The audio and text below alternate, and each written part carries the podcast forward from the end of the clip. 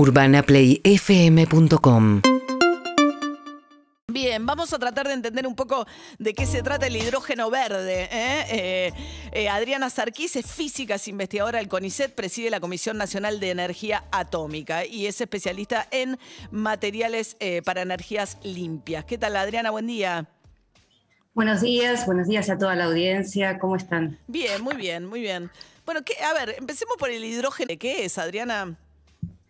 Bueno, la verdad es que el hidrógeno es, como ya se mencionó en varios lugares, por lo que escuché en estos días, un vector de energía. ¿Eso qué quiere decir? No es una fuente de energía, es la moleculita esa de H2 que aparece también adentro del agua, ¿no? O sea, cuando decimos que el agua es H2O, tiene dos, dos átomos de hidrógeno y uno de oxígeno.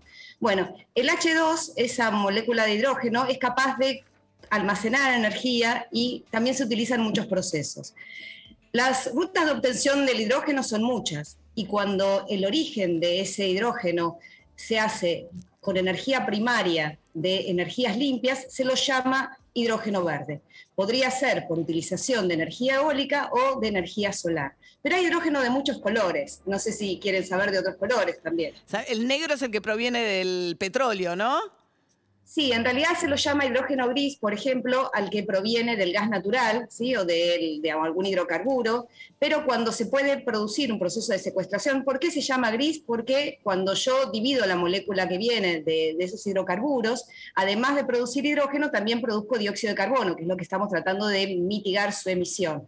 Si bien en esos procesos suele ser más eficiente que en los de quemado común, en los combustibles, cuando los utilizamos en un auto, por ejemplo, en forma común la nafta. Entonces, ese hidrógeno que proviene de ese gas natural se lo llama gris si no se hace el proceso de secuestración del carbono, porque hay algunos procesos que se están estudiando, que algunos ya tienen alguna visión comercial, que es poder secuestrar ese carbón y en ese caso se lo llama azul.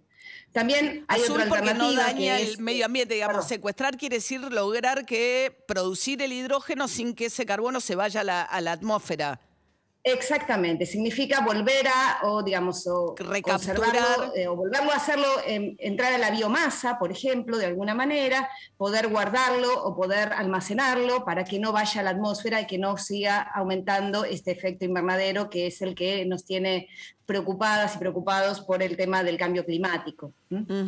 Ahora, Adriana, Adriana Serquís eh, es la eh, presidenta de la Comisión Nacional de Energía Atómica. Estamos charlando con ella a partir del el anuncio que hizo ayer una compañía australiana en Glasgow, Escocia, después de una reunión del magnate australiano Andrew Forrest con el presidente Alberto Fernández respecto de una inversión en eh, Río Negro para producir hidrógeno verde. ¿Qué, qué fin tiene, Adriana, el hidrógeno? ¿Para qué se puede usar después? O sea, bien. Dale. Dale, te cuento. En realidad el hidrógeno tiene muchos usos. En, la parte industrial se lo utiliza en la industria del acero, también se puede utilizar para producir amoníaco, para, digamos, procesos en los cuales es necesario para los fertilizantes pero principalmente cuando lo pensamos como vector de energía es porque ese mismo hidrógeno es como que almacena la energía y se lo puede utilizar como combustible, por ejemplo, en vehículos y sería ideal que fuera utilizado a través de lo que se llaman pilas de combustible, porque ahí volvemos a convertir el hidrógeno en agua y obtenemos energía eléctrica, no solo para electromovilidad, sino también ya hay un montón de usos aislados o industriales en los cuales tenemos la posibilidad de obtener, como dije antes, energía eléctrica para cualquier tipo de uso, el cual sabemos que puede ser desde un teléfono hasta una superfábrica, ¿no? O cualquier proyecto industrial. Pero ya se puede usar como energía eléctrica, porque por ahora los autos no, los autos eh, directamente no, digamos, ya hay muchos prototipos, hay muchas empresas trabajando, digamos, en esta electromovilidad en la cual se puede utilizar directamente el hidrógeno. El problema, como siempre, es almacenarlo en forma segura, en poder, digamos, transportarlo, en alimentar en las estaciones. Eh, también se lo podría, digamos, eh, utilizar. De hecho, hay, como te decía antes, prototipos de Nissan, de Toyota, de un montón de las empresas que vienen tratando de ver cómo se utiliza directamente el hidrógeno. Por ahora están usando baterías, ¿no? Litio y ¿no? Eh, los autos eléctricos. Sí, los autos eléctricos están usando litio. Eh, el litio también es algo, es un bien que puede llegar a ser digamos, eh, no, no renovable, entonces también hay que pensar que si bien es una excelente alternativa para evitar, la contaminación, porque ahí tenemos un proceso que es eléctrico y justamente no emite, y en las grandes ciudades estamos buscando cómo cambiar ese concepto de, de contaminación, o perdón, mejor dicho, más que concepto de esa forma de utilizar los combustibles. si uno pudiera utilizar el hidrógeno, fíjate que su única producción sería el agua. Entonces hay un montón de prototipos. En el caso ese, eh, cuando el hidrógeno no es demasiado puro, se lo puede utilizar en lo que llaman pilas de combustible de alta temperatura. Si son las de baja temperatura, se necesita una pureza muchísimo mayor. Ahora, el hidrógeno verde, eh, tal como lo, estás contando, es la única energía, digamos, 100% eh, natural que es transportable. O sea, porque si yo produzco energía solar o produzco energía eólica, no la puedo mover del lugar donde la estoy produciendo. Claro, ese es un problema, o sea, tenemos que estar o interconectados a la red, pero el mayor problema de la eólica y la solar no es el hecho del, almacenamiento o el transporte, sino que es el problema de la intermitencia, o sea, no siempre la tenemos disponible. Nosotros en las redes interconectadas, fíjate que tener una energía de base es necesaria para poder garantizarnos la continuidad en la provisión de energía eléctrica. Y ese es el problema que tiene la eólica y la solar en este momento. Por eso es que eh, tender hacia una matriz de diversificación eh, de diferentes alternativas que nos puedan proveer esa energía de base necesaria. Como bueno, yo pensaba que está en la Comisión Nacional de Energía Atómica, así que opino que es una muy buena idea tratar de que nuestra matriz sea diversificada, utilizando las, las grandes potencialidades que tiene el país, pero también la nuclear en ese pequeño porcentaje que aporta en este momento es indispensable para pensar en descarbonizar la matriz en el futuro. Por eso está bueno mirar todo el proceso de transición energética. Claro, el punto en el mundo, ¿no? Es la descarbonización. Sí.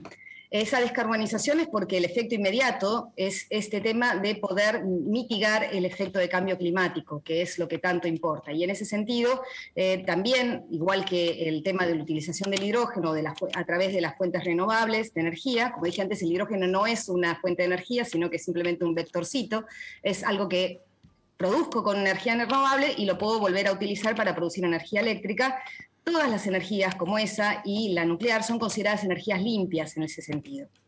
O sea, ¿podría ser el nuevo petróleo? Eh, podría ser casi el nuevo petróleo, sí, digamos, de hecho... Como fuente principal, digamos, de... Viene hablando de la economía del hidrógeno, ¿no? Como una posible alternativa para el futuro tanto como el petróleo, o sea, sustituir la matriz de producción, digamos, de la era industrial a pensar de pasar de la dependencia del mundo del petróleo y el gas a pensarlo en términos que sea el hidrógeno?